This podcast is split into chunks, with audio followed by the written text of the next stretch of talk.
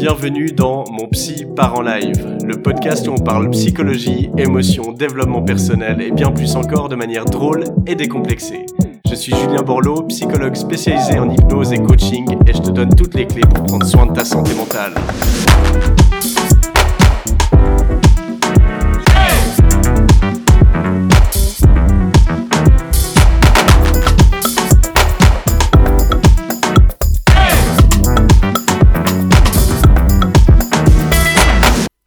Bonjour et bienvenue dans ce nouvel épisode de mon podcast Mon Psy part en live. Je suis super content de vous retrouver pour un nouvel épisode dans lequel nous allons aborder la question de la santé mentale optimale et surtout comment arriver à avoir une santé mentale qui est optimale. Et peut-être que cet épisode va vous surprendre parce que pour améliorer la santé mentale, eh bien on va surtout parler de santé physique. Parce que, en effet, quand on parle de améliorer sa santé mentale, eh bien, alors, heureusement, on parle souvent des psychologues, mais on a un peu cette croyance que lorsqu'on va mal euh, mentalement, eh bien, c'est parce qu'on a des problèmes et qu'on doit en parler. Et du coup, il faut aller voir un psychologue. Et puis, en parlant à un psychologue, en sortant ça euh, de notre ventre, de nos tripes, eh bien, ça va aller mieux. Alors c'est pas tout à fait faux, ça peut faire partie du processus, mais ce n'est qu'une infime partie du processus qui peut mener à une santé mentale optimale. Alors déjà, il ne suffit pas de parler à un psychologue pour que ça aille mieux. Ça peut faire du bien d'exprimer des choses, en effet. Mais souvent, de simplement les exprimer, ça va pas suffire à améliorer notre santé mentale, ou en tout cas, si ça l'améliore, c'est que sur le court terme. Parce que s'il n'y a pas de retour en face, s'il n'y a pas d'outils de réflexion et d'outils de changement concret dans la vie de tous les jours, que ce soit dans notre façon de vivre, de nous comporter, euh, de nous comporter dans nos relations, au travail, etc., eh bien, il n'y aura pas une santé mentale optimale. Donc oui, évidemment, que d'aller chez un psychologue, d'avoir des outils d'introspection, euh, d'avoir un soutien social à, travers cela, eh bien, ça va être extrêmement aidant. Mais aujourd'hui, j'aimerais qu'on aborde en fait tous les facteurs physiologiques qui vont avoir un impact sur la santé mentale, parce que ces facteurs, quand bien même parfois ils semblent évidents, eh bien, ils ont tendance à être complètement ignorés par la population générale et aussi par les psychologues qui parfois font l'erreur de se focaliser uniquement sur l'esprit et de ne pas du tout considérer le corps, alors que ce sont les variables qui pèsent le plus dans la balance lorsqu'on veut obtenir une bonne santé mentale. Alors, on va aborder ça dans cet épisode et comme toujours, je vais essayer de vous donner des clés les plus concrètes possibles pour vous aider dans ce processus. Donc, petite précision, quand je parle d'une santé mentale optimale, ça veut dire que on a une santé mentale qui est absente de symptômes anxio-dépressifs, par exemple, ou d'autres troubles psychopathologiques. Et surtout, on a aussi des émotions agréables et un épanouissement. Ça veut dire que on n'est pas seulement à un niveau zéro, c'est-à-dire que on n'est pas à moins 1, moins 2, moins 3, mais on est à zéro. Non. Pour moi, la santé mentale optimale, c'est qu'on n'est pas à zéro, on est même au-dessus de zéro, à 1, 2, 3, 4. Après, vous chiffrez comme vous voulez. Donc cette optique, c'est l'optique qui a été amenée par le mouvement de la psychologie positive, qui est venu euh, amener un complément à ce qui se faisait jusque-là, parce que historiquement, en psychologie, on ne s'intéressait qu'aux gens qui allaient mal, qui avaient des psychopathologies. Donc les gens qui étaient en dessous du niveau zéro. Et puis on se chargeait de les ramener au niveau zéro. Puis la psychologie positive, elle s'est intéressée à dire, mais ok, euh, c'est bien de ramener les gens au niveau zéro, mais est-ce qu'on s'intéresserait pas aussi à comment est-ce qu'on peut s'élever du niveau zéro et euh, que ça soit avec des personnes qui étaient en dessous ou des personnes qui sont au niveau zéro et qui aimeraient grimper. Donc c'est dans cette optique-là que je définis une santé mentale optimale. Alors, première variable qui a une importance majeure sur la santé mentale, c'est le sommeil. Et on a tous expérimenté du manque de sommeil dans notre vie, et tous pu constater que lorsqu'on manque de sommeil, eh bien, on est moins concentré, mais on est aussi plus sensible, euh, plus sensible aux émotions, plus facilement irritable, on fait des moins bons choix, on prend des moins bonnes décisions. Donc avoir un sommeil de qualité et en suffisance, c'est extrêmement important. Alors, il y a tout plein de débats sur combien de temps exactement est-ce qu'il faudrait qu'on dorme. Et là, ben, il y a plein de variables qui rentrent en ligne de compte parce qu'il n'y a pas que la durée, il y a la qualité du sommeil aussi. Donc c'est possible de faire des analyses. Au, CHUV, à Lausanne, il y a un centre du sommeil qui étudie ça. Euh, mais on va dire que selon les études, il faudrait entre 7 et 9 heures de sommeil. Alors, je parle pour une personne adulte. Les enfants et adolescents ont besoin de plus de sommeil.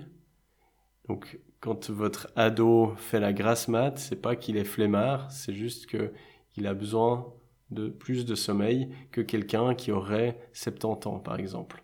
Parce que des personnes âgées ont besoin de moins de sommeil. Mais on va dire pour une personne euh, adulte entre 25 euh, et 55 ans, eh bien, entre 7 et 9 heures, on est déjà pas mal. Après, c'est bien de regarder personnellement combien est-ce qu'il vous faut. Et là, ben, faire le test.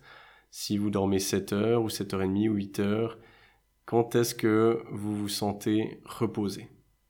Donc ça, hyper important pour aussi bah, récupérer, pour que les muscles récupèrent, pour que les fonctions cognitives récupèrent. Le sommeil est ultra important.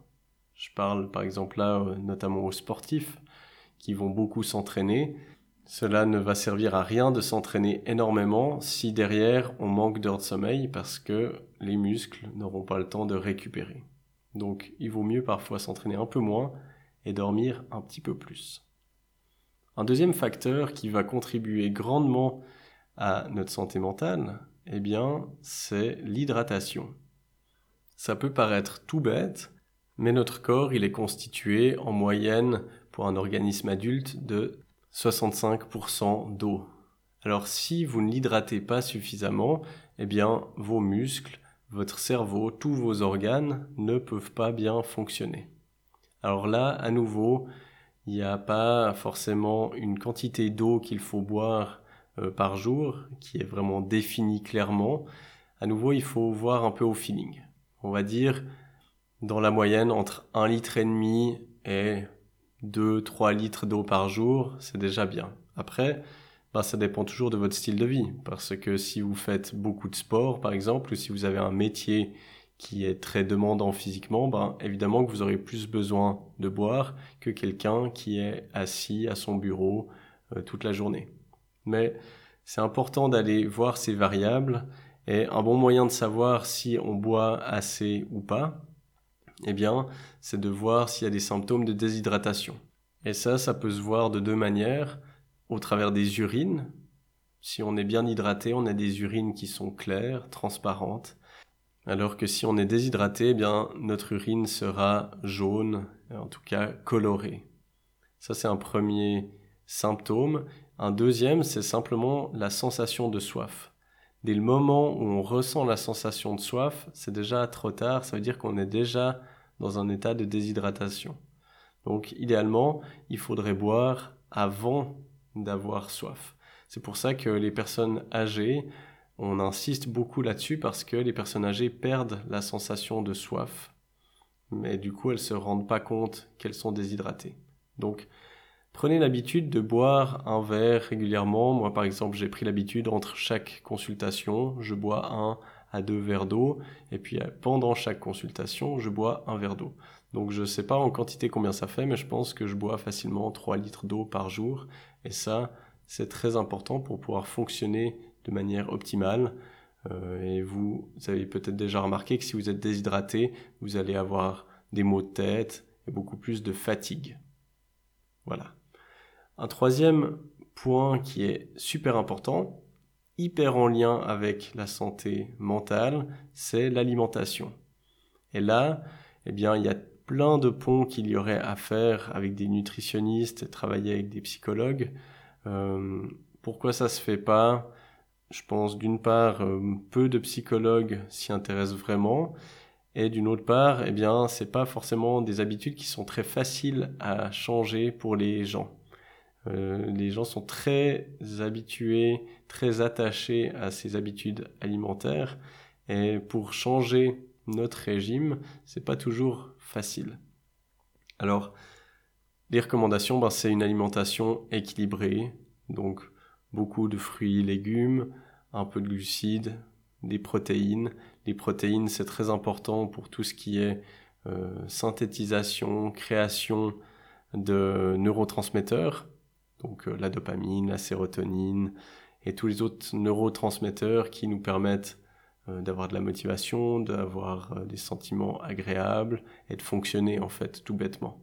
Donc les protéines, notamment le matin, eh bien c'est très important. Ce qu'il faut éviter le plus possible, eh bien c'est tous les aliments qui sont gras, surtout le mauvais gras, parce qu'il y a de la nourriture grasse comme les noix, euh, certains poissons, euh, l'avocat par exemple, qui ont des gras qui sont bons pour la santé, mais les gras euh, de viande notamment, ou d'autres gras qui sont malsains, bah ça il faut absolument éviter. La nourriture transformée, donc ça, moi j'utilise beaucoup l'application Yuka, Y-U-K-A, qui permet de scanner les codes barres des aliments et qui vous disent ce qu'il y a dedans, s'il y a des choses qui sont dangereuses, s'il y a des conservateurs, etc. Donc moins la nourriture sera transformée, mieux ce sera pour votre santé mentale et physique. Et puis, le dernier ennemi de la santé mentale en termes de nutrition, c'est le sucre, particulièrement le sucre raffiné. Donc tous les aliments où on ajoute du sucre, euh, les boissons sucrées également. Tout ça, c'est une catastrophe pour votre santé physique, mais également mentale. Euh, il y a plein d'études qui montrent euh, les impacts que ça peut avoir, et on a vu que notamment de la nourriture grasse et sucrée, ça avait un impact sur la colère, sur les comportements agressifs.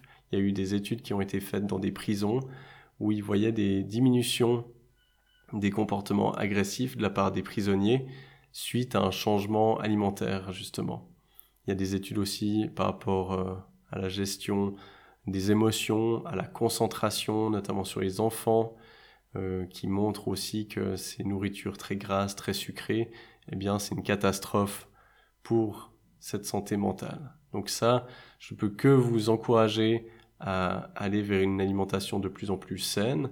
Alors évidemment, après, on fait de notre mieux, selon notre budget, selon euh, toutes les variables de notre vie. L'idée, c'est pas de faire les choses parfaitement, mais c'est d'être conscient que en mangeant gras, en mangeant sucré, on met à risque notre santé mentale. Euh, la dépression, notamment, eh bien, on a beaucoup plus de risques de faire une dépression ou de souffrir de troubles anxieux lorsqu'on mange gras et sucré. Donc, c'est vraiment des risques que l'on prend lorsqu'on mange comme ça. Une variable encore qui est super importante, dont on parle malheureusement pas assez, eh bien, c'est l'activité physique. L'activité physique, c'est la meilleure chose que vous puissiez faire pour développer votre énergie, pour booster votre mental, votre morale également, et pour vous protéger de la plupart des troubles psychologiques. Donc ça, je le répéterai jamais assez. Et l'activité physique, faut le prendre au sens large du terme, c'est-à-dire que de la marche rapide, ça peut suffire à compter comme une activité physique.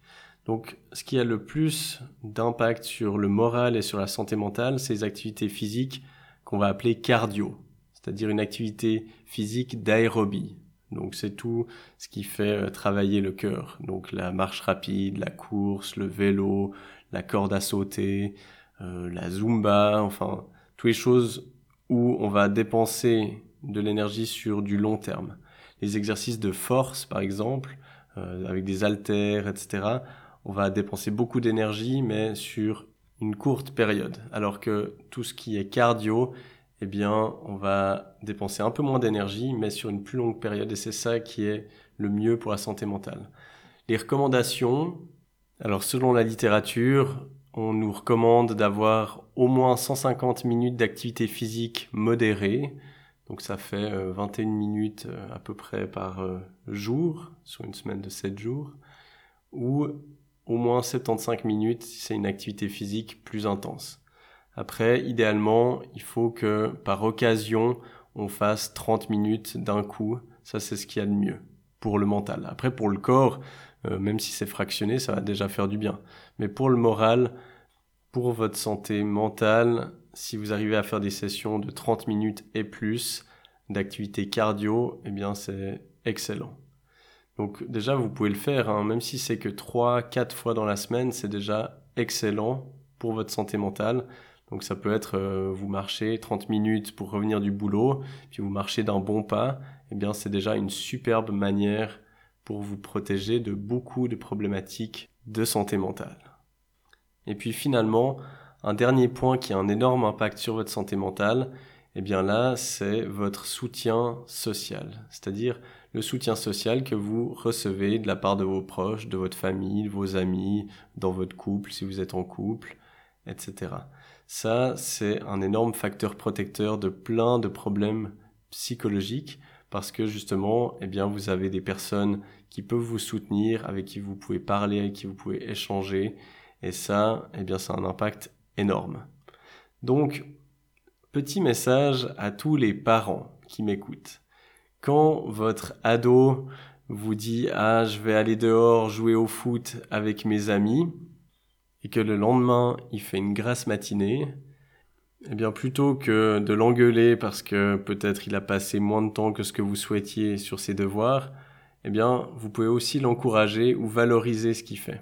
Parce que en faisant ça, il va faire du sport, il va prendre soin de ses relations sociales et puis il va se reposer. Et ça, c'est trois choses qui sont hyper bénéfiques pour sa santé physique et mentale. Et puis de plus, hein, s'il prend ses habitudes des jeunes, eh bien, il va les garder beaucoup plus facilement en tant qu'adulte. Le soutien social, le cercle social, c'est quelque chose aussi à l'adolescence qu'on reproche souvent, où les parents vont dire ah mais tu passes tout ton temps avec tes amis. Ben c'est dommage de reprocher ça parce que on voit plus tard que c'est un des énormes facteurs de réussite euh, dans le monde professionnel par exemple. Donc le fait d'avoir plein de connaissances et d'avoir des bonnes relations, eh bien ces adolescents dans quelques années, eh bien ils auront peut-être des postes importants, ils auront peut-être des tuyaux, euh, ils pourront envoyer des offres d'emploi. Donc ce n'est pas forcément du temps perdu. Voilà. Alors probablement que s'il y a des ados qui m'écoutent, vous allez pouvoir ressortir ça à vos parents et il y en a sûrement qui vont m'en vouloir. Voilà, ça je vous laisse régler tout ceci à la table familiale. Mais en tout cas, je vous remercie pour votre attention et je me réjouis de vous retrouver la semaine prochaine pour un prochain épisode. Et voilà, on arrive à la fin de cet épisode. Je tenais à vous remercier du fond du cœur de m'avoir écouté jusqu'au bout. Si vous voulez soutenir ce podcast, n'hésitez pas à le partager à vos amis, à commenter et à mettre une évaluation sur l'application de podcast que vous utilisez. Ça m'aide vraiment énormément. Donc merci d'avance pour cela. Je vous mets dans les notes du podcast toutes les infos nécessaires pour mon site internet, pour mes formations en ligne et pour toutes les références que je pourrais vous transmettre par rapport à l'épisode. Encore une fois, merci d'avoir écouté mon petit part en live. C'était Julien Borloo. À la semaine prochaine.